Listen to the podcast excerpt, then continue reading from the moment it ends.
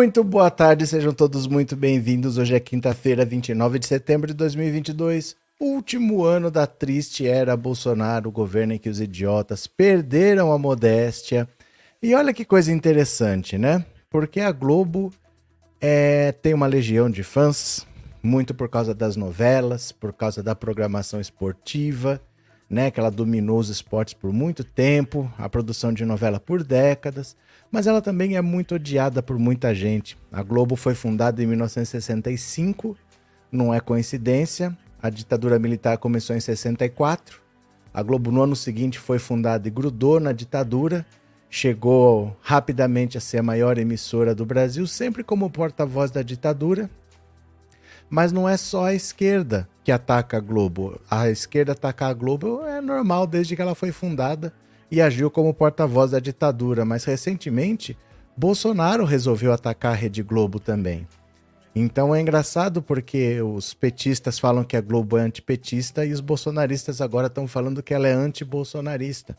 Os bolsonaristas chegam a dizer que a Globo está cheio de petista e está cheio de comunista, uma das empresas que mais cresceu durante a ditadura militar, que se tornou uma empresa mundial com emissoras em vários países, que enriqueceu durante o período militar, agora é uma emissora comunista, né? Como se o pretexto da Revolução de 64 não fosse exatamente combater o comunismo. Mas é duro a gente ver o cenário em que a gente tá, porque é ruim com ela, pior sem ela, porque alguém ia dominar se não fosse ela. Imagina se fosse a Record? Ou se fosse o SBT do Silvio Santos, Silvio Santos que fazia a semana do presidente, lembra? Que ficava mostrando o dia a dia do presidente nos intervalos do domingo lá, lambendo botas pro governo, fosse militar, fosse torturador, dane-se ou o Edir Macedo, que agora anda com o Bolsonaro para cima e para baixo, recebendo verba pra caramba de publicidade lá. Então nós estamos no mato sem cachorro, né? A verdade é que quando você depende de um rico, você tá ferrado. A conclusão é essa. Quando você depende de um rico, os ricos se vendem. Não são os pobres que vendem o voto. Os ricos é que se vendem muito facilmente. Eles grudam no poder e se tiver que fazer o que for necessário para enriquecer, eles fazem, eles não estão nem aí sem o menor constrangimento, né? Deixa eu agradecer aqui flores de flores para Alernon. Algernon, falei tudo errado, né? Flores para Algernon. Boa tarde, qual a sua expectativa para o debate? Nenhuma. Nenhuma. Debate para mim tinha que acabar, não deveria ter debate mais. Esse formato é ultrapassado, não sai nada de produtivo. Vai ter palhaçada do Padre Kelmo, mas assim, na primeira vez você acha diferente, agora você já espera. Sem nenhuma surpresa. A Soraya Tronic e, a Simone Tebet vão atacar o Bolsonaro, porque elas sabem que se o Bolsonaro der uma patada, melhor para elas. Fora isso, o Ciro vai atacar o Lula, o Bolsonaro vai atacar o Lula, e o Lula vai devolver os ataques. E no fim ninguém ganha um voto e ninguém perde um voto. Para mim não deveria mais existia esse formato dos anos 80 de debate aí para mim. Esse formato tá superado, né? Mas vamos ler umas matérias aqui pra gente ir conversando. Obrigado, viu? Flores para Algernon, obrigado pelo superchat obrigado por ser membro do canal. Vamos lá, vamos ler aqui algumas notícias? Bora. Olha aqui. Globo antipetista de 2018 chega ao debate de hoje com fama de anti-bolsonarista. Quem se pode? Na noite dessa quinta acontecerá o debate com candidatos à presidência da República na Globo, a última oportunidade de o eleitor vê-los juntos, discutindo propostas e trocando acusações antes do primeiro turno. A maioria dos comentaristas de política da TV fazem a mesma análise. O programa será decisivo para Jair Bolsonaro e Lula. O desempenho dos dois vai determinar se a eleição acaba dois ou haverá segundo turno em 30 de outubro. Com 83% dos eleitores decididos, segundo o IPEC, a decisão está na mão dos indecisos e daqueles que cogitam o voto útil. O ex e o atual presidentes também dependem do número de abstenções. Incentivam o eleitor a sair de casa para votar. Impulsionado pela boa audiência na reta final da novela Pantanal, a Rede Globo deve superar a média de 22 pontos registrados no evento de 4 de outubro de 2018. Estima-se que o alcance de 5 milhões de pessoas somente em São Paulo, epicentro do maior colégio eleitoral do país e foco da campanha dos principais candidatos nos últimos dias. A Globo de hoje está bem diferente da Globo de quatro anos atrás. Com Lula preso na PF de Curitiba, e Fernando Haddad como cabeça de chapa, a emissora era vista como antipetista. A imprensa se deu a impressão se deu pela cobertura ostensiva da Operação Lava Jato e do julgamento do líder petista por Sérgio Moro. A rixa de Bolsonaro com a emissora já existia, mas ele não tinha do que reclamar da cobertura da eleição. Não recebeu críticas contundentes do canal do Clã Marinho. O cenário atual está invertido colou na Globo a imagem do anti-bolsonarista. Possui o jornalismo mais rigoroso com as ações e declarações do ocupante do Palácio do Planalto. O auge das matérias negativas a Bolsonaro aconteceu ao longo de 2020, quando o presidente e seu governo eram contestados diariamente pelo gerenciamento da pandemia de Covid-19. A relação chegou a um grau tão elevado de tensão que a Globo passou a ser chamada de esquerdista, principalmente por jornalistas de TV alinhadas ao bolsonarismo e aos conservadores em geral. Basta um conhecimento básico de história para saber que a emissora carioca sempre se manteve à direita no espectro político. Apoiou o regime militar, treinou Collor nos debates contra Lula em 89 e não contestou as frágeis acusações que resultaram no impeachment de Dilma em 2016. O aspecto progressista do momento é mais uma resposta a Bolsonaro de que uma mudança de posição ideológica à esquerda inevitável concordar que Lula está feliz com a Globo. Os recorrentes ataques responsabilizando a emissora por sua derrocada foram substituídos por elogios a William Bonner, seu ex-arqui-inimigo. A surpreendente frase, o senhor não deve nada à justiça, dita pelo âncora ao petista durante sabatina na bancada do JN, virou slogan da campanha do ex-presidente. Ninguém se engane, com Bolsonaro ou Lula, a vida da Globo não será fácil, nada que não possa ser suportado. Presidentes vêm e vão, a emissora permanece. Às vezes cambaleia, mas resiste. É, dificilmente dificilmente alguém vai fazer alguma coisa contra a Rede Globo, porque as afiliadas, as emissoras da Rede Globo nos estados, a maioria pertence a políticos. Né? E você ter uma emissora de grande audiência é a diferença entre você ser eleito ou não, porque você praticamente controla a informação no jornal local, você decide o que vai ser dito ou não e as pessoas se baseiam pelo que sai na Rede Globo para dizer, para decidir o que é verdade ou não. Então, você ter uma emissora da Rede Globo é um grande capital, muitos políticos têm. Então, o que virá da política contra a Rede Globo? Nada. Ah, eu vou, não vou renovar a concessão da Rede Globo. Não vai acontecer. Conversa fiada do Bolsonaro, não vai ter um voto no Congresso para conseguir fazer isso, né? Cadê? É, Noeli, aconteça o que acontecer no debate, sou Lula. É por isso que eu falo que tem que acabar. É por isso. Ninguém vai mudar o voto por causa de um debate. Né? Você viu quatro anos de governo Bolsonaro. Você já está com seu voto decidido. Você assiste porque é interessante, é o último debate, depois vai ter eleição, mas achar que alguém de fato vai decidir num debate em quem vai votar, o voto não é decidido assim, de uma maneira cerebral, de uma maneira é, racional. O voto normalmente é de uma maneira subjetiva. Né? As pessoas não conseguem nem explicar muitas vezes o voto, né? É, boa tarde, Eulália. Boa tarde a todos. Lula lá, nosso presidente. Eu tô um pouquinho fora de foco aqui. Pera lá. Só um pouquinho. Ó, melhorou. Pronto. Cadê que mais? É, Serri Ali Al-Jadid. Eu acho horrível o Lula vai sofrer na mão do chefe e do Ciro se ele for. Acho que não vai perder a chance de xingar o ex-amigo. Estou muito triste com essa eleição. Não entendi exatamente a sua opinião. Não entendi. Lula vai sofrer na mão de não sei quem. Não entendi essa opinião. Rafael, eu só queria saber por que a Globo não vai. Por que a Globo vai levar o tal padre, sei lá das quantas. Porque a lei exige.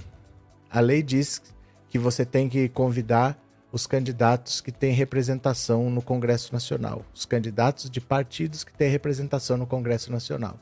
Para você não fazer um debate com todo mundo, eles inventaram uma regra. Você tem que estar num partido que tenha no mínimo cinco deputados. E como ele é do PTB, o PTB tinha 11, né?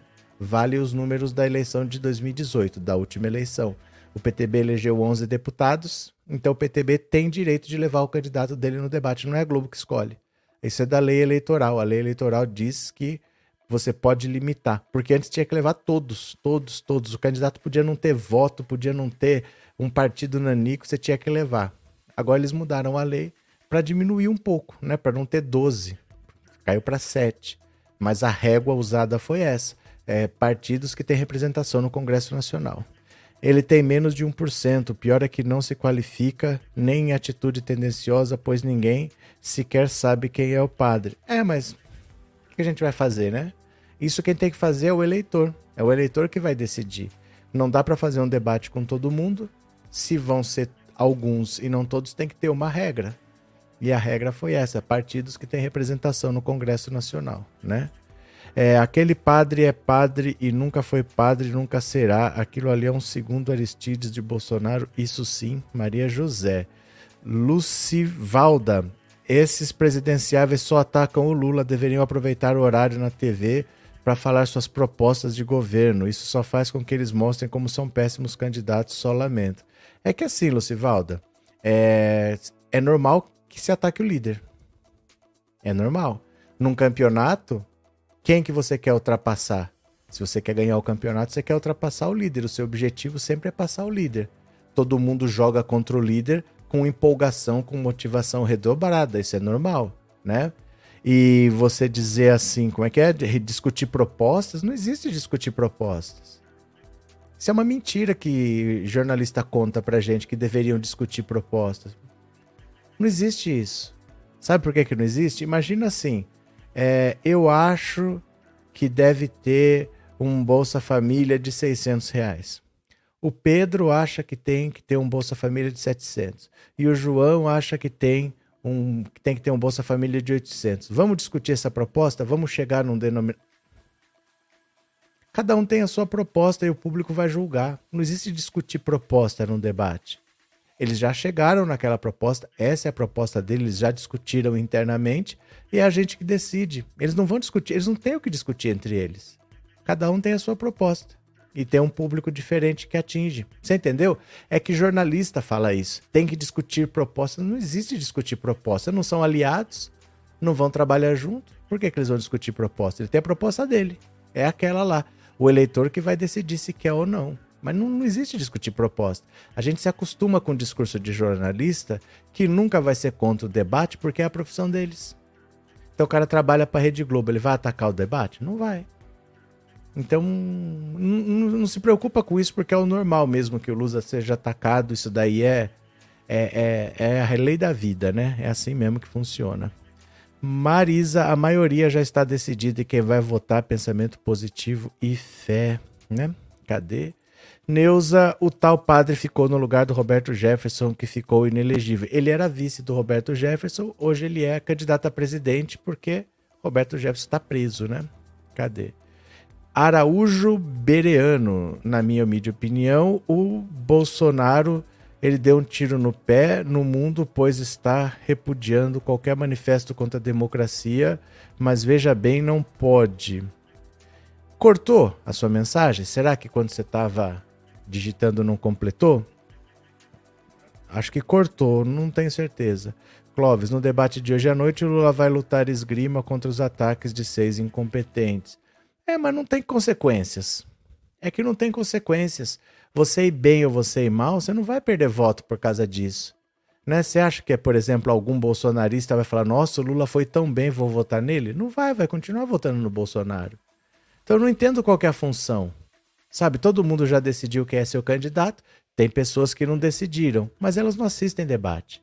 A pessoa que, ó, o Bolsonaro é candidato há quatro anos.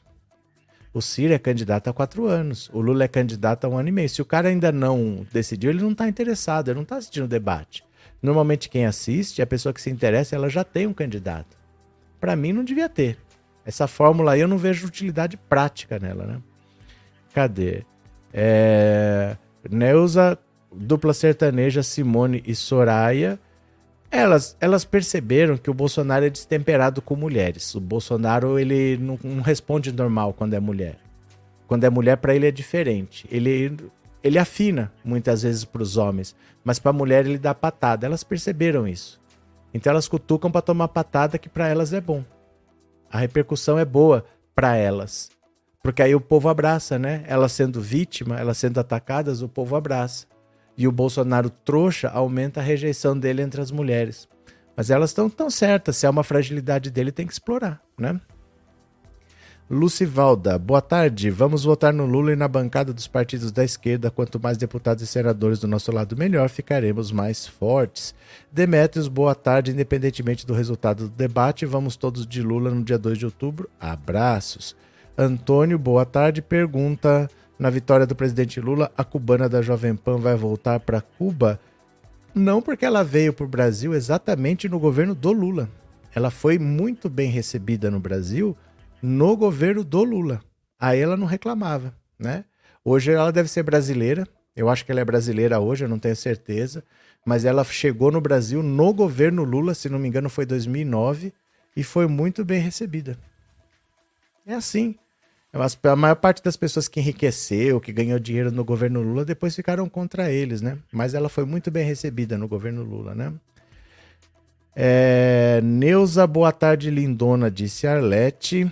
Sidney, o Lula é correria, andou o Brasil todo, fez várias coligações, é imenso homem de honra. Deixa eu te falar uma coisa, Sidney.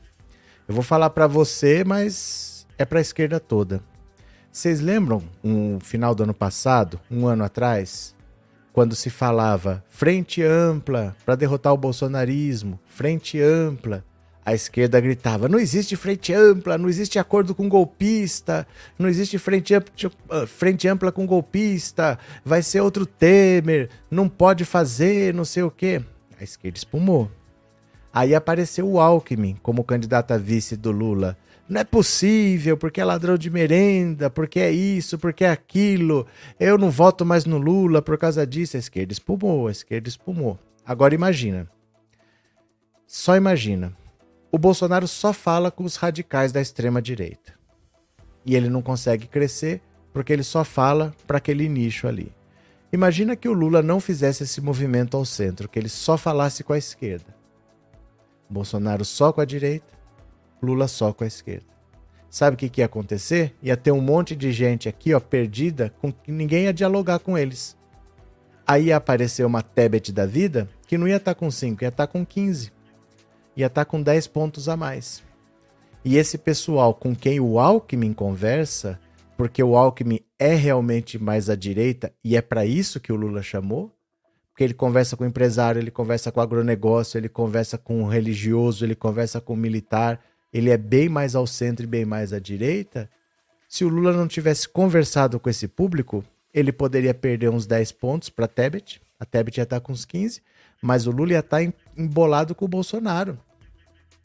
Você tá tranquilo hoje? Imagina se ele tivesse. Ó, vai ter uma eleição daqui três dias, Lula e Bolsonaro estão embolados. Não sei quem tá na frente, quem não tá. Porque hoje a própria campanha do, do Bolsonaro já se abateu. Já perceberam que não dá. E o próprio Lula, o Lula sabe que ele tem chance de vencer no primeiro turno e isso está trazendo um monte de apoio para ele. Então todo artista agora está declarando voto, tá todo mundo fazendo voto útil, Nada disso aconteceria sem o Alckmin. Já pensou se o Lula só falasse com a esquerda? Era capaz de estar tá perdendo para o Bolsonaro, se tivesse uns 12, 13 pontos a menos. Não quer dizer que o Alckmin levou esse tudo. Não estou dizendo isso. Mas o que eu estou dizendo é: se você não conversa com esse eleitorado, esse eleitorado vai fugir de você. Porque por que ele vai votar em você se você ignora? Aparece alguém que conversa, eles poderiam ter migrado. O Lula poderia ter caído uns 10 pontos e poderia ter ido para Tebet. Ele matou a candidatura da, da terceira via quando ele trouxe o Alckmin. O Lula exterminou a terceira via quando ele trouxe o Alckmin. Não tem mais espaço. Ele ocupou esse espaço que a terceira via poderia ocupar. Então foi uma jogada de mestre, mas a esquerda não aprende, não aprende. Se na próxima eleição, seja quem for o candidato do PT, aparecer com um vice de centro de jeito, vai atacar do mesmo jeito a esquerda prefere perder do jeito dela do que ganhar de um jeito que ela não quer. Será que um dia vamos amadurecer, né? É, Erlon, rapaz, você como comentarista fala besteira para carai. Meu amigo, quem vota no Lula tá decidido, quem vota no Bolsonaro tá decidido. Vamos parar de falar besteira nas lajes. Erlon, você tá nas lajes? Deixa eu falar uma coisa para você. O YouTube tem milhões de canais. Se você quiser ficar aqui, você é bem-vindo, mas não precisa ficar. Não entendo esse, esse prazer de ficar onde não está feliz. Será que fora daqui você é mais infeliz ainda? Então, apesar de não ser feliz aqui tá melhor, que vida, hein? Que vida triste, o cara ficar onde ele não é feliz. Mas você, quem sabe, você que cuida da sua vida, né? Tati Garcia, Bozo já tá preparando o túmulo, o tumulto depois do resultado. E se o gado se matar por isso, e daí ele não é coveiro, verdade.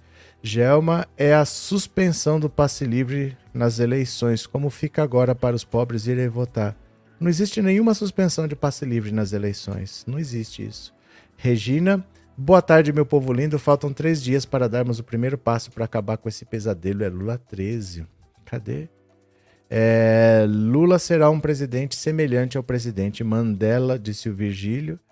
O Lula não é igual ao Mandela. O Lula já foi presidente. Se fosse a primeira vez, a gente poderia imaginar, mas o Lula tem o jeito dele de governar, né? Maria de Fátima, os cubanos estão torcendo pela vitória do Lula. Os canais latinos, México, Peru, Colômbia mostram que Lula vai ganhar no primeiro turno. Maria, eu vou discordar de você. Eu vou discordar de você. A, a maior parte dos cubanos é contra o Lula, é contra o PT, é contra a esquerda. Sabe por quê? Porque a esquerda brasileira vê no Brasil algumas necessidades. Então, por exemplo, tem muito, muita, muito analfabeto no Brasil. Não analfabeto em si, mas analfabeto funcional. A nossa escola não é boa. Em Cuba a escola é excelente, né? Então Cuba resolveu esse problema. Da educação não é um problema lá. Todo mundo vai para a universidade sem problema nenhum.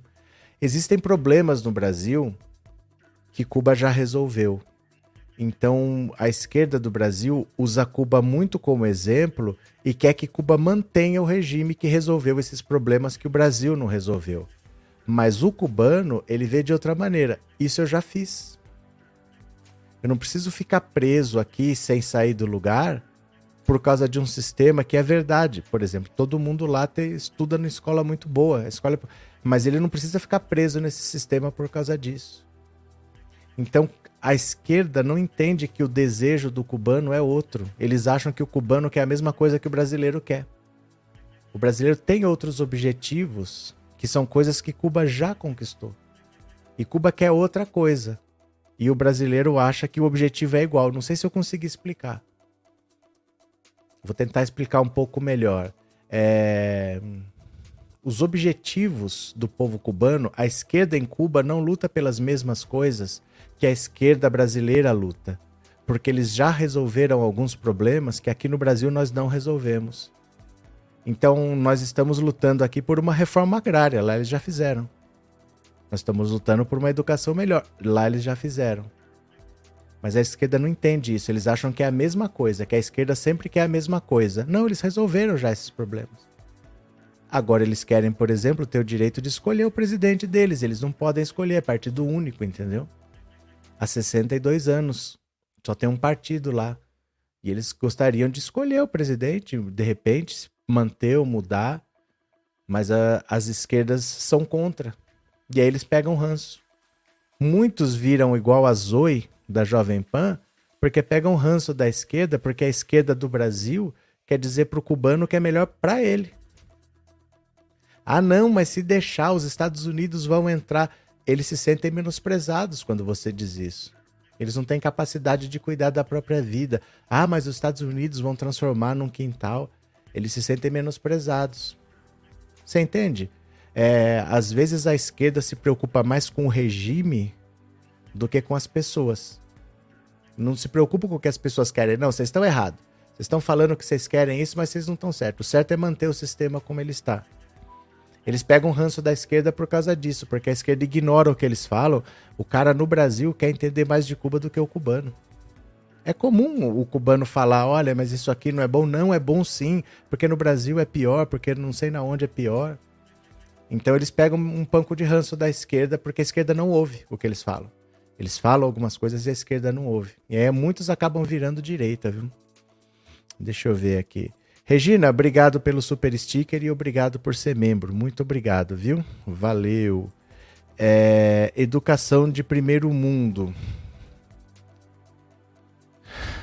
Não chega a ser educação de primeiro mundo. Era uma educação muito boa. mas hoje em dia já não é mais também. Na verdade, Cuba é, era um país muito bom quando recebia dinheiro da antiga União Soviética, mas isso acabou nos anos 90, né? Então tudo que tinha de excelente, de ponta, foi se degradando, está se degradando, porque vinha dinheiro de fora. Vinha dinheiro de fora.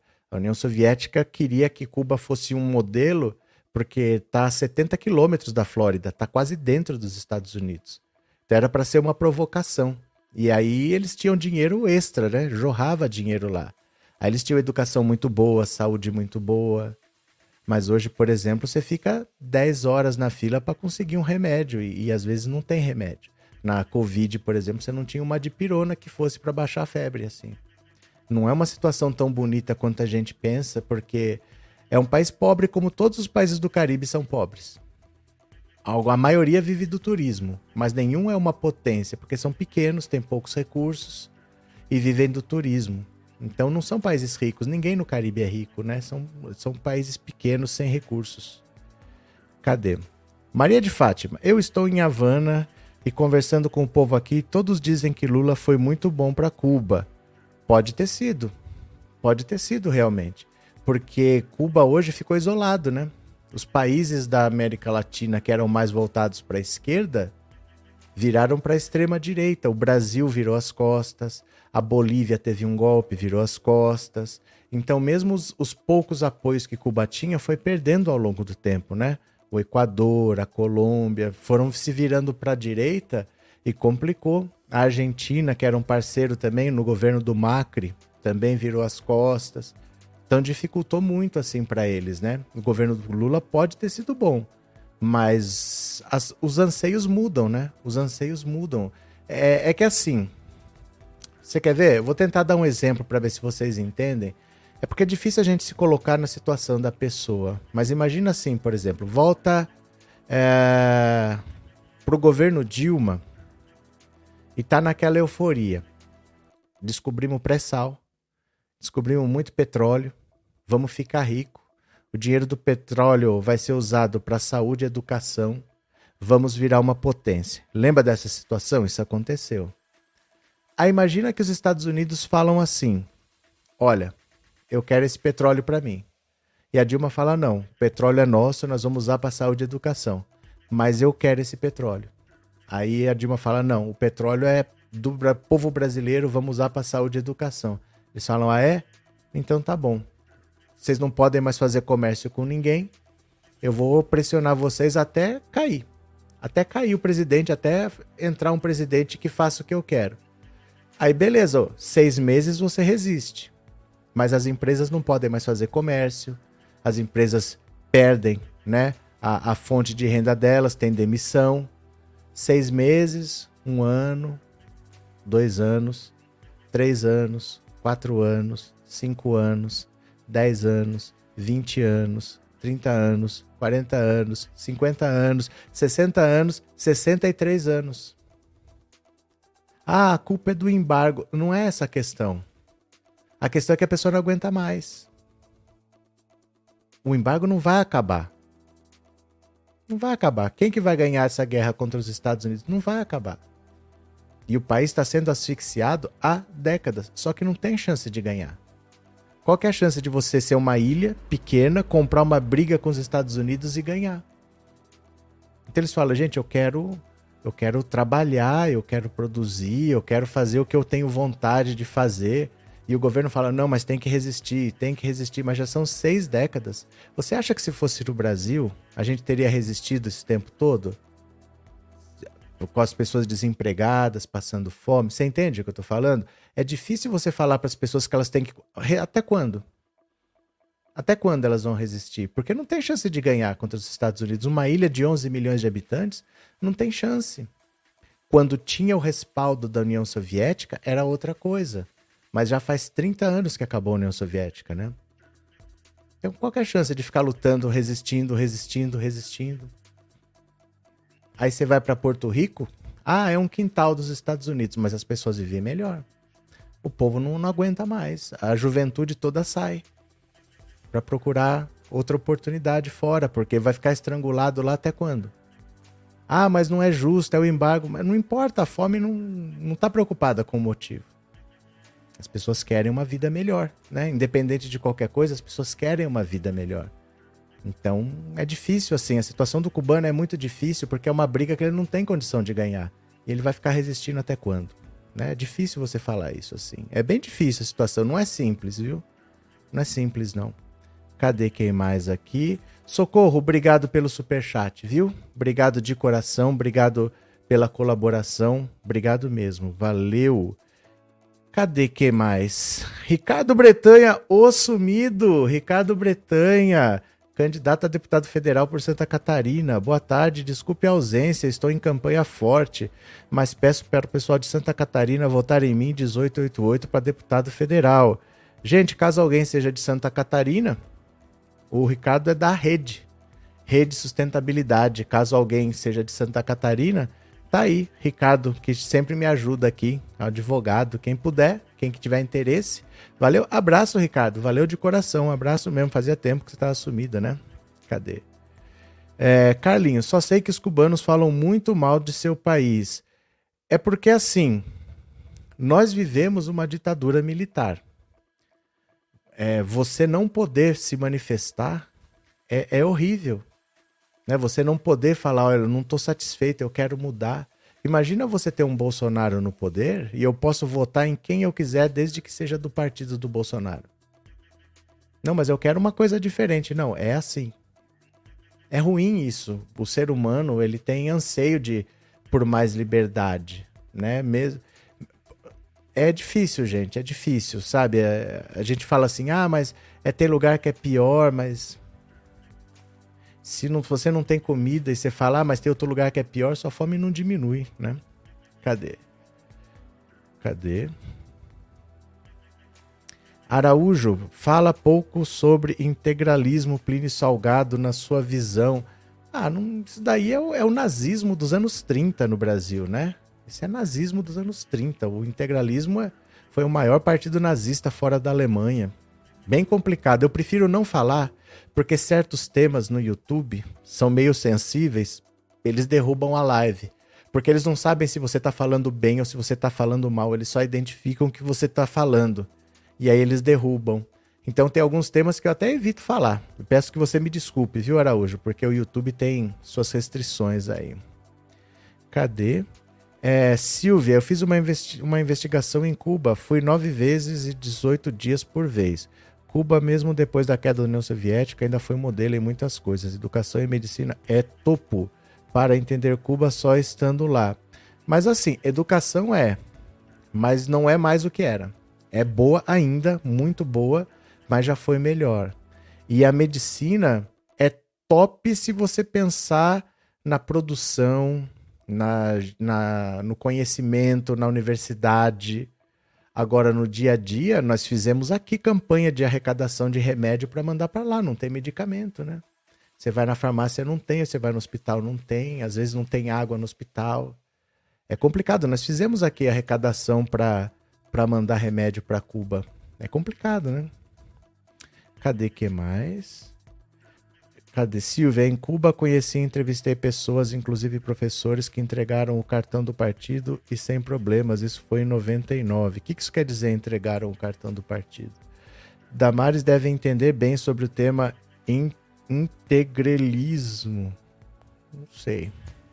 É, Maria Guia sumiram não, estão no zap zap infernizando os grupos de oração em campanha. Cadê?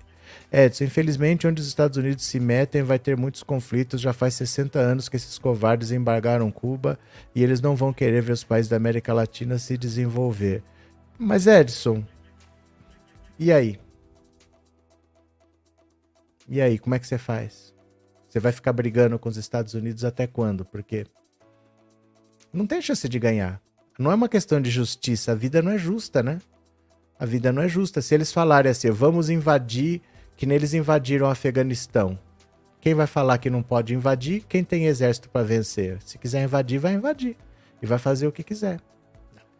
A vida não é justa, né? Manda quem tem mais força. Então, qual é a chance de ganhar essa batalha? E vai resistir até quando? Numa batalha que você não tem chance de ganhar. É como se fosse assim: você é um, o Mike Tyson do boxe. E eu sou um cara inexperiente, eu vou lutar com você. Vou ficar tomando porrada até quando? Uma luta que tem 63 rounds. E eu tô tomando porrada 63 rounds. Eu não tenho chance de ganhar. E vou ficar tomando porrada até quando? Tem horas que você fala assim: eu tenho que alimentar meu filho só. Eu não quero mais tomar porrada. Eu não aguento mais tomar porrada, né? Cadê? É, isso de mandar para Cuba, Venezuela é falta de argumento, com certeza, porque eles nem sabem do que se trata. São coisas diferentes para começar. Cuba e Venezuela são coisas diferentes. A Argentina nem se fala, a Argentina não tem nada a ver com isso. Quem destruiu a Argentina foi a direita, foi o Maurício Macri. O presidente Maurício Macri destruiu a Argentina, mas destruiu de um jeito tão feio que eles trouxeram a esquerda de volta para tentar consertar, mas a Argentina tem um problema que ela não tem dinheiro. Ela não tem reservas internacionais. O Brasil estaria pior que a Argentina se não tivesse as reservas que o Lula e a Dilma deixaram. Mas o Brasil não quebra porque tem reservas. A Argentina não tem reservas. Então não adianta eles fazerem uma grande administração ou uma péssima administração, que enquanto eles não tiverem reservas, vai ter crise. E eles não têm reservas internacionais. Então eles não têm um colchão, eles não têm uma poupança. Né? Como se fosse assim: eu ganho 50 mil por mês, mas eu gasto 50 mil por mês. Então qualquer coisa que acontece, eu não tenho dinheiro. Porque eu, eu ganho bastante, mas eu gasto muito, eu não tenho uma, uma reserva. Aí se eu fiquei doente, eu não posso trabalhar, pronto. Eu tenho 50 mil de gasto, mas eu não tenho a entrada. A Argentina é meio assim, ela não tem reserva. Então qualquer solavanco vira uma crise dentro do país. O Brasil tem um colchão que foram Lula e Dilma que criaram. 350 bilhões de dólares o Brasil tem. O Brasil não tem dívidas, o Brasil pagou a dívida externa, né? Então é por isso que o Brasil não quebra. Mesmo um Bolsonaro da vida consegue ter uma estabilidade por causa dessas reservas. Agora a Argentina não tem. Então são coisas diferentes esse negócio de vai para Argentina, vai para Venezuela, vai para Cuba é de gente ignorante mesmo que nem sabe do que está falando, né? Maria de Fátima, realmente a situação aqui está muito feia. As pessoas na rua me pedem sabonete, creme dental. As pessoas têm direito a um pão por dia. O mercado do governo não tem nada. É, mas é assim, é que não tem chance de mudar também. Não tem chance, porque os Estados Unidos não vão tirar esse embargo nunca. Não vão tirar. Ninguém tem, ninguém tem como pressionar. Não tem como a comunidade internacional falar, os Estados Unidos, tira aí, porque se eles falarem não, é não. E aí, como é que faz? Então, é, sabe, é uma briga. Quando você tinha o respaldo da União Soviética, era uma coisa. Agora, sem o respaldo da União Soviética, estamos falando de uma ilha de 11 milhões de habitantes, lutando com a maior economia do mundo, que tem 300 milhões de habitantes. É uma luta que eles não têm chance de ganhar. Eles vão ficar estrangulados para sempre. Então, é difícil a situação assim, né? Porque é um povo que tá. Aquela luta do mar contra o rochedo, quem toma pancada é o marisco. O povo tá tomando pancada numa luta que ele não tem chance de ganhar. E vai ficar tomando pancada até quando, né? Anderson, obrigado pelo super sticker e obrigado por ser membro, viu? Muito obrigado, valeu, muito obrigado de coração. É, será que o Brasil tem reserva ainda? Tem, porque isso aí é disponível. É, dado é não é, não tem sigilo de 100 anos. Você tem no site do Banco Central, você pode ver quanto o Brasil tem reservas. Tem, tem. O Brasil tem. O Brasil não tem problema de dinheiro. Então ele não precisa ficar gastando as reservas. O Brasil consegue se manter. A Argentina, mesmo que ela consiga se manter, sem reservas, pode estar tá tudo certo aqui, mas dá um solavanco lá no, no Afeganistão, estoura aqui. Porque o país em desenvolvimento é assim. É, eu tenho que ter dólares. Porque, por exemplo, eu vou comprar trigo. Para comprar trigo, eu não vou mandar reais para lá. Eu tenho que mandar dólares para pagar essa conta. Então, normalmente eu tenho dólares. Só que se tem uma crise, por exemplo, lá, ó, teve a guerra da Ucrânia. Os investidores, eles tiram o dinheiro de países como América Latina, assim, né? Esses países que para eles não são confiáveis e levam o dinheiro para os Estados Unidos ou para a Suíça, para algum lugar mais estável, para se garantir, ó, vou deixar aqui, não vou investir muito não. Se eu não tenho reservas, eu posso ficar sem dinheiro a hora que eles tiram.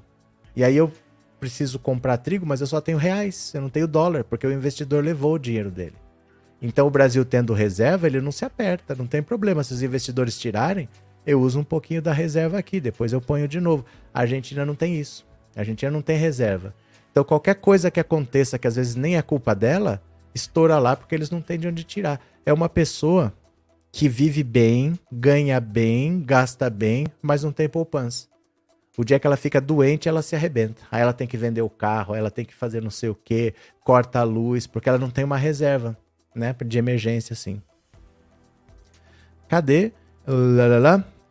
Muito obrigada pela resposta sobre reserva. Estamos aí, Neusimar. É que é difícil eu conseguir ler, porque é muita gente falando, mas conseguindo, estamos aí. Joanildo, caso Lula ganhe no primeiro turno, Bozo pode tentar passar alguma coisa no Congresso a favor dele? Joanildo, ele não está conseguindo passar nada faz tempo mais.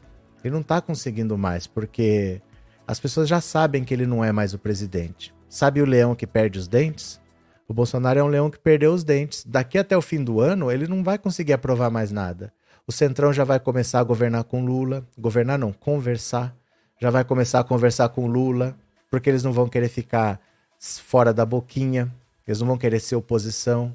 Eles vão querer continuar. O Arthur Lira vai querer continuar sendo o presidente da Câmara. Ele vai querer fazer uma composição com o Lula. Mas o Lula talvez faça uma composição com o Luciano Bivar do União Brasil. Colocar ele como presidente da Câmara. Talvez seja um outro que ninguém sabe ainda quem vai ser eleito. Então essas conversas começam a acontecer, ninguém mais está preocupado com o Bolsonaro. Começa todo mundo já a pensar no ano que vem, a vida vai seguir. O Bolsonaro vai ficar lá, ninguém, ninguém nem liga mais para ele. Ninguém gosta do Bolsonaro. As pessoas aturam, engolem o Bolsonaro porque ele é presidente da República.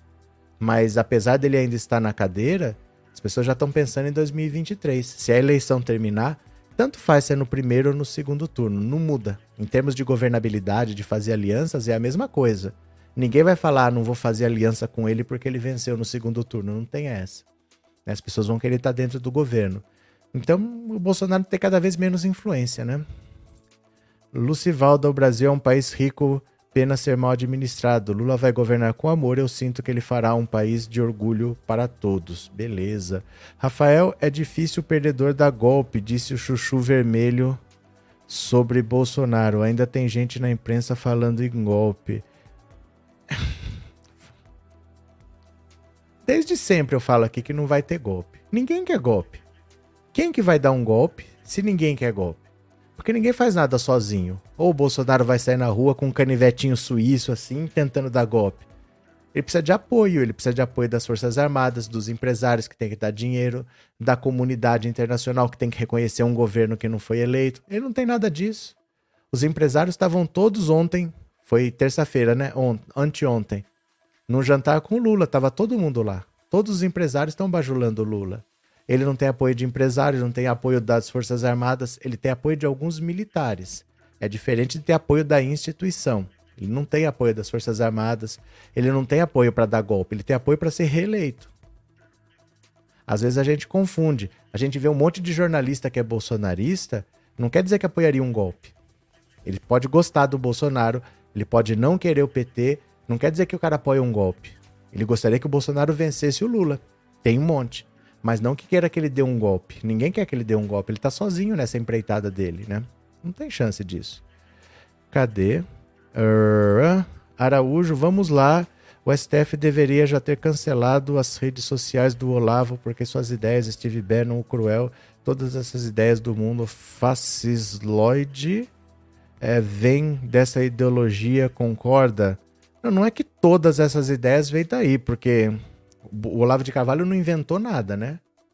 O Steve Bannon não inventou nada. Essas coisas assim, elas elas meio que surgem assim. É, tem determinadas épocas que fica mais fácil alguém ganhar destaque. Mas às vezes, se não é ele, seria outro, assim, sabe? É, no mundo, às vezes, tem uma onda conservadora, depois vem uma onda mais progressista. Isso é parte da humanidade, né? Gente vai superar, fique tranquilo, a gente, a gente supera. Mas vamos chegar lá, né? Não estamos derrotando no primeiro turno, né? Aquilo é praticamente uma reunião de transição. Márcia, Neuzimara, o Bolsonaro tem vice, eu não vejo o vice em nada. Ele tem, mas ele está disputando o, Rio, o, governo do Rio Grande do Sul, né? É o Mourão. Ele não está lá em Brasília, ele está no Rio Grande do Sul disputando o, o Senado. Ele está disputando o Senado pelo Rio Grande do Sul. Ele não está em Brasília, não está participando de nada mais. Ele está lá no Rio Grande do Sul. Silvia, eu, ele esteve na Itália, terra da avó, e tirou o passaporte. Com esta subida da extrema-direita na Itália, o país torna-se apetecível para Bolsonaro. Tem nada a ver, Silvia. Tem nada a ver uma coisa com a outra. Deixa eu te explicar. É, seria muito bom se a gente pudesse se livrar do Bolsonaro de uma hora para outra. Seria ótimo, mas não é assim que funciona. Deixa eu te dar alguns exemplos. Uh, o Eduardo Cunha pediu para Dilma dar três votos para ele no conselho de ética que o PT tinha, porque ele sabia que a Lava Jato ia pedir a prisão dele. E a Dilma falou: Você se vira. Você se vira, não posso fazer nada, não tem como eu interferir, eu não posso fazer nada. Ele aceitou um pedido de impeachment e derrubou a Dilma. Acabou o processo de impeachment, ele foi preso. Ele sabia que ele ia ser preso, mas ele não fugiu do país. Uh, quem mais que eu posso te citar dizer? Para o próprio Lula. O Lula teve convites da Bolívia, do Equador, falou: venha para a embaixada nossa e fique aqui, não se entrega. Porque o Lula não ia mais ser solto.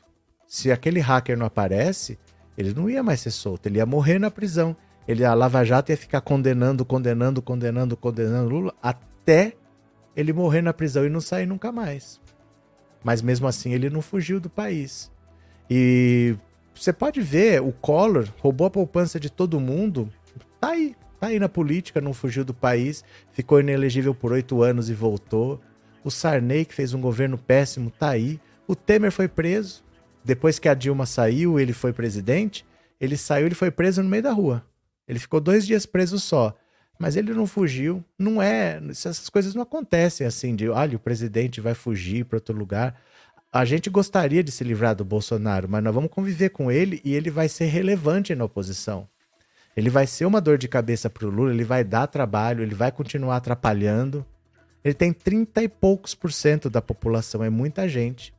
Em 2026, se ele for elegível, se ele não tiver preso, ele está no segundo turno já, com essa votação dele.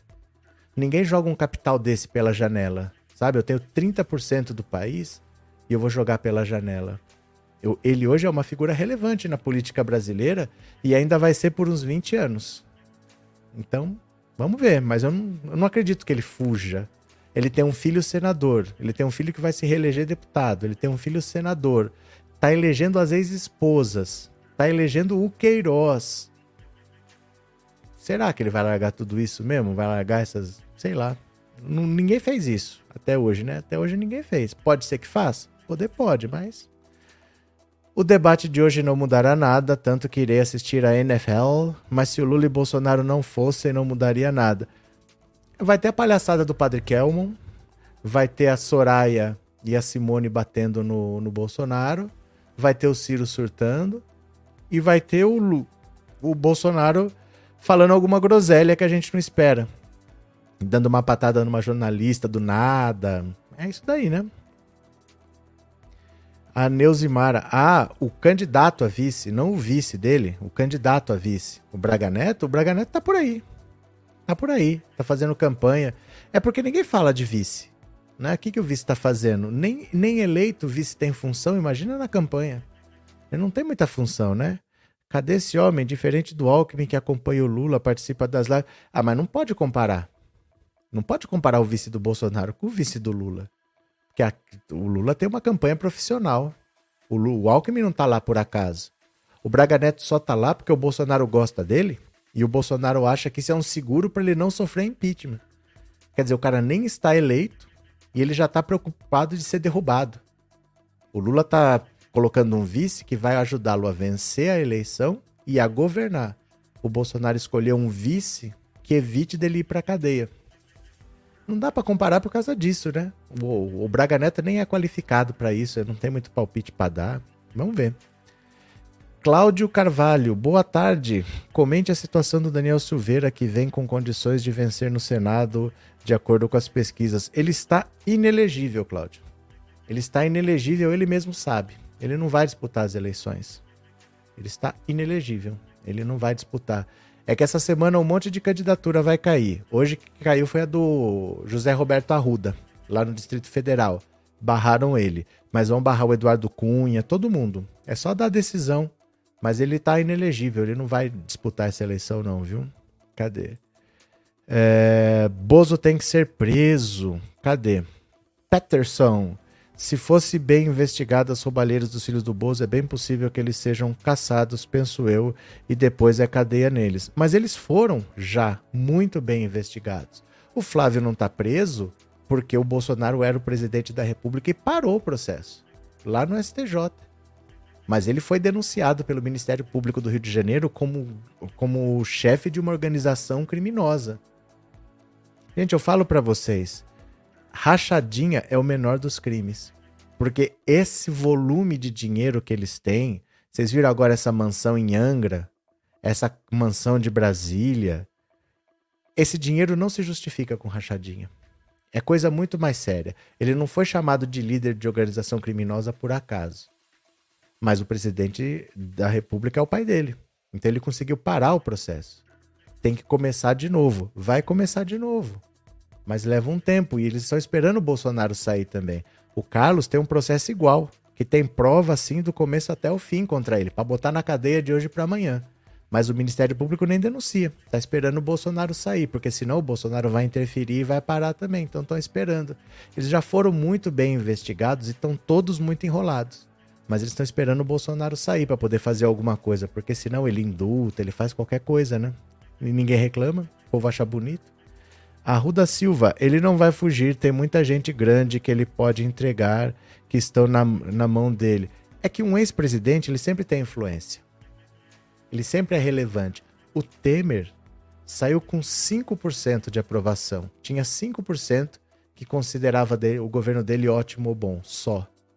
Ele talvez seja um dos presidentes mais mal avaliados que o Brasil já teve. Mas toda hora alguém vai consultar o Temer porque ele é um cacique importante do MDB, ele não tem cargo de nada, mas um ex-presidente sempre é relevante. E o Bolsonaro tem 30 e poucos por cento da população, não é desprezível, não, é muita gente. Ele vai ser relevante ainda, vai ter gente bajulando ele. Mas a justiça vai para cima dele. Eu não tô falando que a justiça não vai. Eu só tô falando que não tem o que justifique ele fugir do país assim. Seria bom, mas não vejo não. Valda, será que o Bolsonaro vai ser punido um dia? Vai, vai. São tantos crimes cometidos que será humilhante para o povo se isso não acontecer. Não, ele será punido. Mas ele tem que sair da presidência da República, porque no regime presidencialista, o presidente tem muitas prerrogativas, ele tem muito poder. Ninguém vai ser preso durante o exercício do mandato. Isso não acontece. O Lula ele já, ele já teve pedido de impeachment, a denúncia do mensalão, do petrolão, tudo. Saiu 2010, foi ser preso em 2018. E ainda num processo todo torto para tirar ele da eleição. Senão, nunca teria sido preso. É muito difícil você ser preso durante o exercício do mandato. O Bolsonaro vai ter que responder? Vai. Mas não vai ser enquanto ele é presidente, porque aí ele troca o delegado, ele indica o PGR, ele tem ministro que ele indicou no STF, mas deixa ele sair. A hora que ele sair, os ministros estão independentes. Vão votar do jeito que quiserem lá, não deve satisfação nenhuma, né? Mas vai ter que responder sim, né?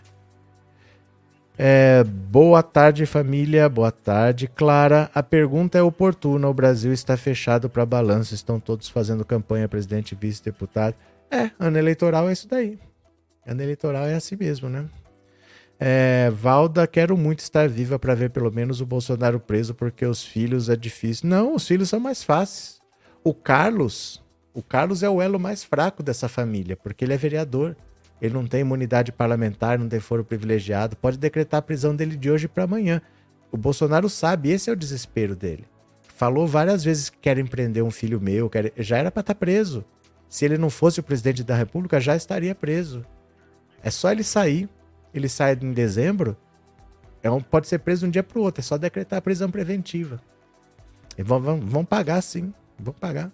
Luiz Fernando, boa tarde. Vão fazer tumulto com os votos em trânsito. Estão dizendo que podem votar em qualquer lugar. Absurdo. Mas um...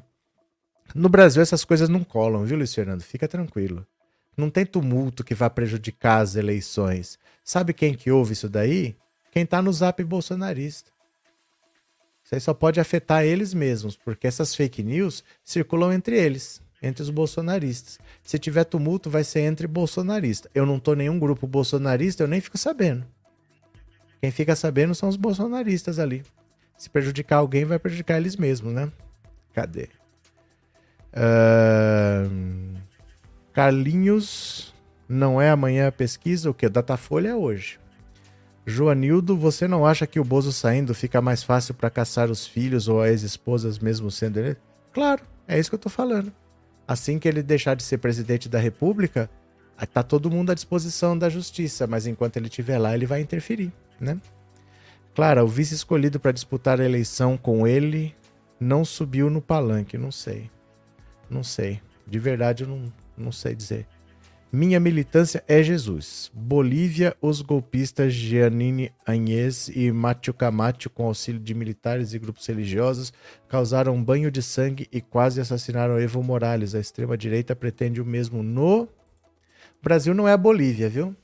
Brasil não é a Bolívia. No Brasil as coisas não são tão simples assim, não. O Centrão vai crescer ou diminuir em 2023? Ninguém sabe, Eli. Quem pode responder isso? Ninguém sabe. Vai ter eleição em dezembro em dezembro, ó, no domingo. Vai ter eleição no domingo. Na segunda eu te digo. Na segunda todo mundo sabe, mas não tem como prever isso, né? Não tem como saber. É, pode votar fora do domicílio desde que tenha solicitado junto ao TRE do Estado. É. E se você quiser ter o título de eleitor no celular, o e-título, tem que baixar o aplicativo até sábado. Eu já baixei faz, faz tempo, nem sei quando que eu baixei. Valda, é muito importante as pessoas não se preocuparem muito com a algazarra no dia das eleições e votar tranquilo e não procurar briga com ninguém. Não vai acontecer nada no dia das eleições. Pode votar tranquilo. Não vai acontecer nada. Do mesmo jeito que não aconteceu nada no 7 de setembro. Acontece não quando tá todo mundo esperando.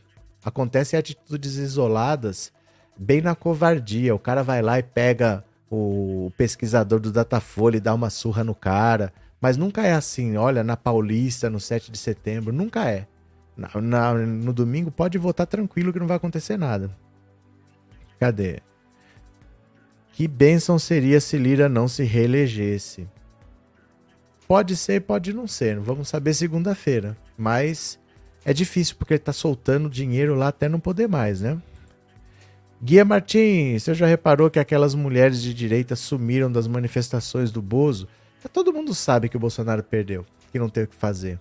Todo mundo sabe, né? O Bolsonaro é que assim, a gente não acompanha com os nossos olhos o que está acontecendo. A gente fica sabendo por eles. A gente vê vídeo do, da campanha do Lula, a gente vê vídeo da campanha do Bolsonaro, mas é deprimente, assim, ele não tem o apoio que ele faz a gente acreditar que ele tem. Porque apesar dele ter bastantes eleitores, ele não tem apoio nas ruas, porque as pessoas sabem que vai perder pessoas já entenderam que não é suficiente, que é bastante gente, mas que não é suficiente, né? Andressa, você poderia em alguma live divulgar o que gosta de ler ou outros livros que gosta de desenvolvimento de suas ideias e pensamentos? É porque assim, é... não tem o que eu gosto de ler especificamente assim. Tem alguma coisa que eu vejo e eu acho interessante mas eu não fico lendo. Por... Vamos, vou te dar um exemplo. Vamos dizer que eu gosto de jardinagem. Aí eu tô sempre procurando. Algo... Não é assim. Não tem uma coisa que eu goste que eu tô sempre vendo que tem aquilo ali. Às vezes eu bato o olho, vejo. Aí eu normalmente compro o e-book, né? Na, na, na, Amazon. E leio no, no tablet. Mas não tem uma coisa assim que eu fale, olha, eu gosto daquilo, eu gosto disso. Não tem mesmo. Não é que eu não queira falar é que não tem mesmo. Aí eu acho interessante, eu vou lá e compro. Só pra você ter uma ideia. O que explica que eu tenho um livro da Carla Zambelli aqui, ó? Eu tenho um livro da Carla Zambelli, para você ter uma ideia. Mas eu achei interessante quando eu vi, falei, não acredito. Não acredito. Eu tenho uma foto da Carla Zambelli, ó. Eu tenho uma foto da Carla Zambelli. Mas eu vi, fui lá e comprei. Então não é assim, olha, eu sou interessado em Carla Zambelli. Não tem. Não tem mesmo, é que eu acho alguma coisa interessante, eu vou lá e leio. Às vezes pode ser de todo tipo de assunto, assim. Você entendeu, Andressa? Obrigado pela sua pergunta, mas assim, não tem uma coisa assim que eu normalmente leia. É conforme eu vejo que me chama atenção, eu vou lá e leio. Valeu? Cadê que mais? É, Marli, meu título tá velhinho, mas esta aqui, para garantir, vou levar o RG. É, porque você não precisa do título. Você precisa do RG desde que você saiba onde você vote. O Tarcísio precisa do título porque ele não sabe onde ele vota. Mas se você soubesse, ele nem precisa. Se levando o RG, tá pronto, né? É, Terezinha, no dia das eleições deveria o transporte ser gratuito em todo o país. É só fazer uma lei. Se alguém tiver interessado em fazer uma lei, normalmente não é prioridade para eles, né? E não é. Se for, é só fazer a lei, né? Cadê? É, Eusenice, também sou assim quando da leitura eclética vai do que me chama a atenção. É, porque assim. É... Eu não tenho muito tempo de ler. Porque fazer isso aqui toma muito tempo. Muito mais do que vocês imaginam. Fazer vídeo para YouTube, para Twitter, para Instagram, para não sei das quantas, posta aqui, posta para lá, vai vendo coisa. Eu quase não assisto canal de ninguém. Eu não sei porque as pessoas ficam me mandando coisa. Eu não vou, não tenho tempo de fazer, não tenho tempo mesmo. Então, de vez em quando me chama a atenção, falo, opa, isso aqui é legal, eu vou. Mas eu não fico, tem uma coisa que eu fico sempre lendo, porque eu não tenho muito tempo. Toma muito tempo, né? Cadê? É, acho que os partidos poderiam contratar os pedintes para auxiliar na campanha, assim estariam ajudando os mais necessitados. Mas ajudar a fazer o quê? Auxiliar na campanha? Os partidos poderiam contratar os pedintes para auxiliar na campanha. Assim, é que sabe o que acontece, Arruda? É, você está pensando de uma maneira simples. E a política não é simples. Esse dinheiro que eles recebem vai para tudo quanto é lugar que você imaginar e que você nem imagina. Então, muitas vezes eu vou contratar 20 meninas para ficar com faixa, com bandeira lá no semáforo, não sei o quê. É de uma agência que vai me mandar. Essa agência é de um amigo meu. Aí eu contrato caro pra caramba essas meninas. Elas vão ganhar cinquentão ganha 50 uma diária. Mas eu contrato caro pra caramba, porque o dinheiro do partido vai pagar aquilo lá. Aí depois ele me devolve metade, você entendeu? É cheio de esquema. É cheio de esquema, assim, vai dinheiro para lá, camiseta é feita na gráfica do amigo meu ali, o, a, a equipe de internet é contratado de não sei da onde, que é da empresa do fulano, que é de não sei o quê é bem mais complicado do que parece, viu? Não é simplesmente assim, eu preciso contratar alguém, vou lá contrato. É sempre um amigo do outro, do não sei das quantas, né? Aquele cara que um outro governo já me ajudou pra caramba, agora eu tenho que retribuir aqui porque na outra eleição não sei o quê. Ah, Malu, baixei o e-título em 2018 quando fiz a biometria. O Arauto, eu também não sei onde voto. Faz quatro eleições presidenciais que só me abstenho esse ano só irei votar nesses dois aí. Valeu, você que sabe. O RG precisa. O, o, o RJ. O RJ precisa levar essa eleição para o segundo turno. O que quer dizer, Márcio? O que quer dizer isso? O Rio de Janeiro precisa levar essa eleição para o segundo turno? É porque primeiro eu achei que era RG, porque a gente tá falando de RG, de título de eleitor. A IRJ eu achei que era uma pessoa depois. Aí o Rio de Janeiro você levar a eleição para o segundo turno. Mike, esses 30% que o Bozo tem hoje, caso apareça algum outro político com mais relevância, daqui a quatro anos eles podem nem estar nas manchetes. Hum, pode, pode acontecer o que você está falando, mas não é comum. Não é comum. A direita, por exemplo, nunca teve Bolsonaro como primeira opção. Mas o Bolsonaro se tornou um representante dessa extrema direita por falta de líderes na direita, não tinha ninguém e continua não tendo. Quem que é para na direita para superar o Bolsonaro não tem. A direita não tem o líder e a esquerda tem o Lula só, mas o Lula está na última eleição dele. Nós podemos ter uma eleição sem grandes nomes, quem sabe, se bobear. Os líderes não, não teve uma reposição, teve uma geração em 89 se você vê o debate, tem no YouTube aqui, debate de 89, tinha Ulisses Guimarães, Mário Covas, Brizola, Lula, é, Maluf, é, Ulisses Guimarães eu já falei. Tinham nomes assim de pessoas mais de peso. Mas eu tenho a sensação de que a ditadura militar, que exilou muita gente, que matou muita gente. É, teve uma geração que não apareceu. Teve uma geração que foi prejudicada pela ditadura militar. Né? Então não formaram líderes. Eles não puderam aparecer. Eles não tinham chance de, de exercitar a política, porque tudo era proibido, né? Então hoje a gente não tem um líder. Nem na esquerda, nem na direita. O Lula é o último de uma geração. É uma geração que acabou e não veio outra. Então é muito difícil que apareça um líder para superar o Bolsonaro, porque o Brasil não tem líderes hoje. O Lula é o último de uma geração. Né? Cadê? É, Araújo, pior pautas isentárias, identitárias, será que é isso? Quando fala aborto, legalização das drogas, fechar igrejas, tem tanto pastor que prega isso para indoutos. PT nunca fechou igreja, legalizou drogas, aborto liberado.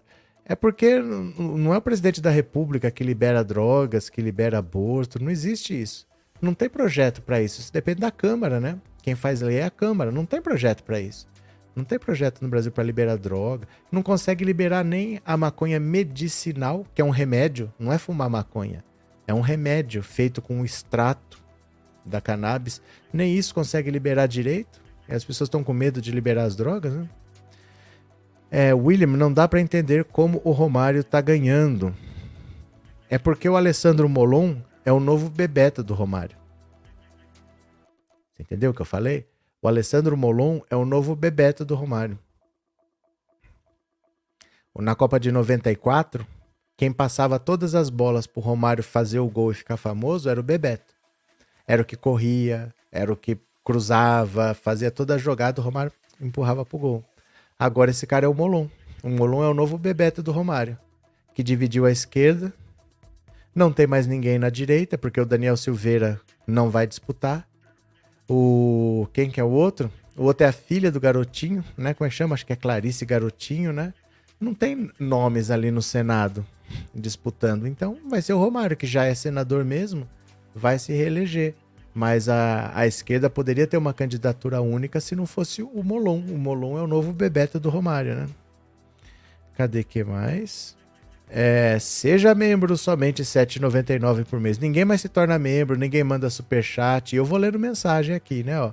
Uma pessoa boa para substituir o Lula é o Boulos, ele só está no partido errado, ele tem que ir para o PT. Mas quem está no PSOL não vai para o PT. Vocês não entenderam ainda o que é o PSOL? O PSOL saiu do PT, é uma dissidência. Ninguém do pessoal vai pro PT. Isso não vai acontecer. Né? É o contrário. Normalmente é alguém do PT que vai pro pessoal e não o contrário. Quem saiu do pessoal não veio pro PT. O Freixo foi pro PSB, para você ter uma ideia. Né? Não tem esse movimento do pessoal pro PT. O pessoal é uma dissidência do PT. O pessoal, quem tá no pessoal não se bica com o PT. E o Boulos, ele pode ser uma, um, um bom nome, mas o Lula, para ganhar para presidente a primeira vez, antes perdeu três. Não é fácil. Ele tem esse estigma de ser o líder do MTST. Ele precisa ter uma carreira política para ele não ser só o cara do MTST. Ele tem que ter, por exemplo, vai que ele vira ministro do Lula, comanda lá uma pasta, fica responsável pelo Minha Casa Minha Vida então agora ele constrói casa, ele não invade nada, ele constrói casa. Ele precisa fazer o caminho que o Lula fez. O Lula caminhou para o centro. O pessoal do PSOL não cogita caminhar para o centro. Então tem isso. Não sei se ele seria um grande líder, porque a maior característica do Lula é saber dialogar, saber conciliar e saber caminhar mais ao centro. Normalmente quem está no PSOL não faz isso. E eu não, não vejo muito Bolos fazendo isso com um vice de direita. Não sei. Não é fácil, não, viu? Não é fácil fazer uma pessoa fazer o que o Lula faz, né? Cadê? Uh, Arthur, sabe me dizer se tem algo que eu possa fazer para votar? Não tirei o título, infelizmente, na época. Agora quero votar. Tem algo que eu possa fazer já é tarde? Já é tarde. Tem prazo. Se não tirou, você não tira mais. O cartório nem deve estar aberto, o cartório eleitoral. Deve abrir não sei quando, depois para outra eleição, para daqui 2024, né? Para eleição municipal. Mas se você não tem, já era. Não tem mais como fazer agora. Não tem como não. Infelizmente, né? Hoje meu carro tá na garagem enchendo de pó. O que aconteceu, Lu? Agnaldo Silva, muito obrigado por se tornar membro, obrigado pelo apoio, obrigado por estar aqui, viu? Valeu mesmo o apoio, Agnaldo. Obrigado pela confiança, viu? Cadê? É... O Bolsonaro deve estar perdendo o sono, tem muita bomba para pipocar. Mas são bombas para nós, para ele não, ele sabe. Ele sabe tudo que tem para acontecer. Para ele ele espera já o que vai acontecer, porque ele tá represando. Não são coisas que ninguém sabe. Ele sabe, ele tá represando, ele tá segurando. A hora que aparecer, apareceu, né? A hora que a casa cair, caiu. O bandido sempre sabe quando a casa cai. Né? O bandido sabe, não? Caiu, caiu, caiu. Ele sempre sabe, né? Juscelio, aqui no meu estado, Espírito Santo, estamos fazendo voto útil para não eleger o Magno Malta. Beleza. Cadê? Luiz Giatti, como é feita a mudança do governante do palácio para outro presidente entrar? Não tem mudança. Que mudança? Você usa o que está lá, você só sai. Você só sai, você não leva móveis para lá. Não tem uma transportadora que leva móveis. Os móveis são lá do Palácio da Alvorada, onde você vai morar. A pessoa só sai. Quem tá lá só sai. Leva o que for as coisas pessoais e pronto, né? Dema.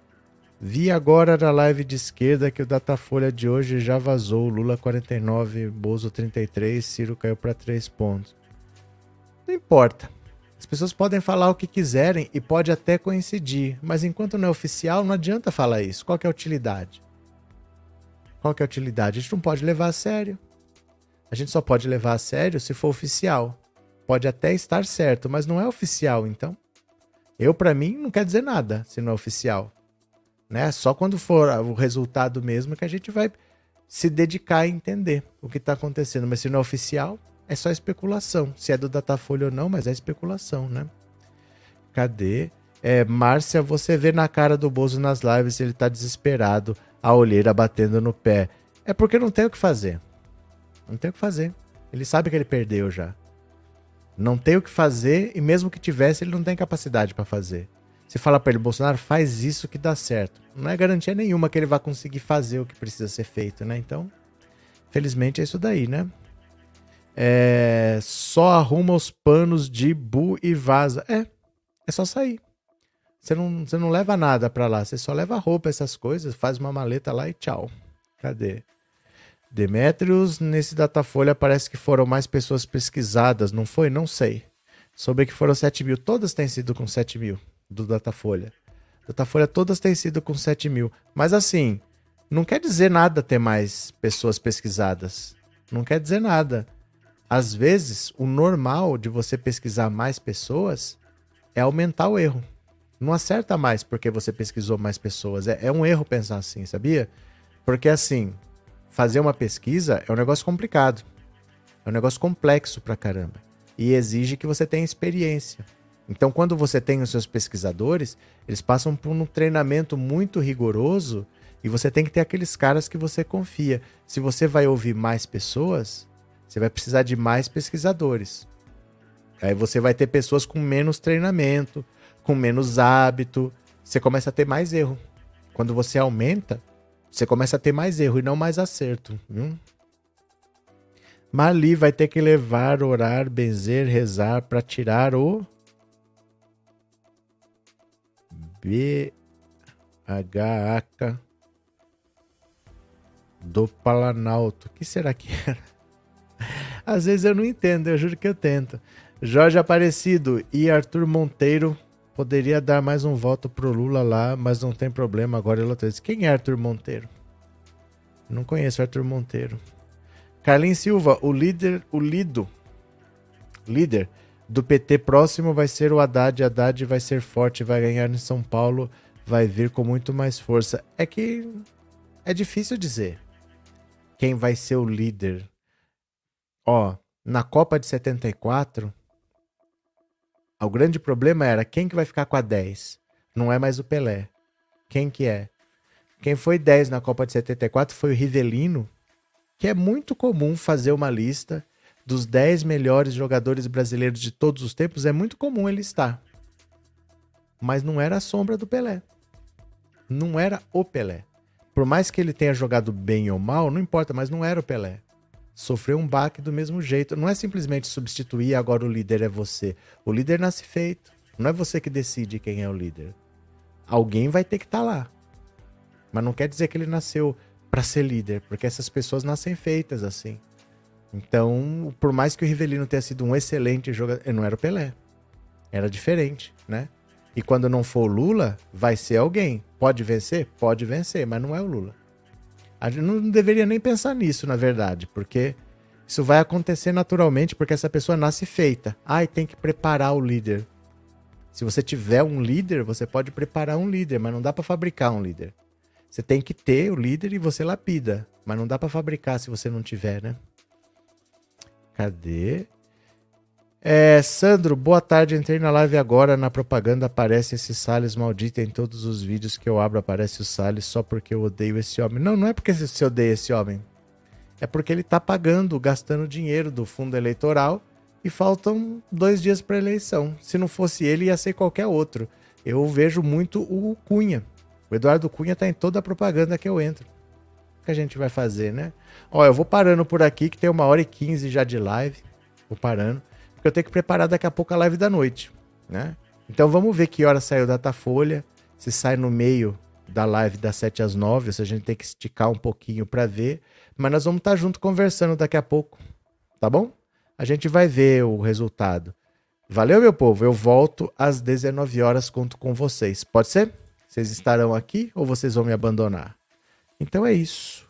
Valeu por tudo. Daqui a pouco estamos de volta. Beijo grande a todos. Até mais. Obrigado, povo. Tchau. Valeu.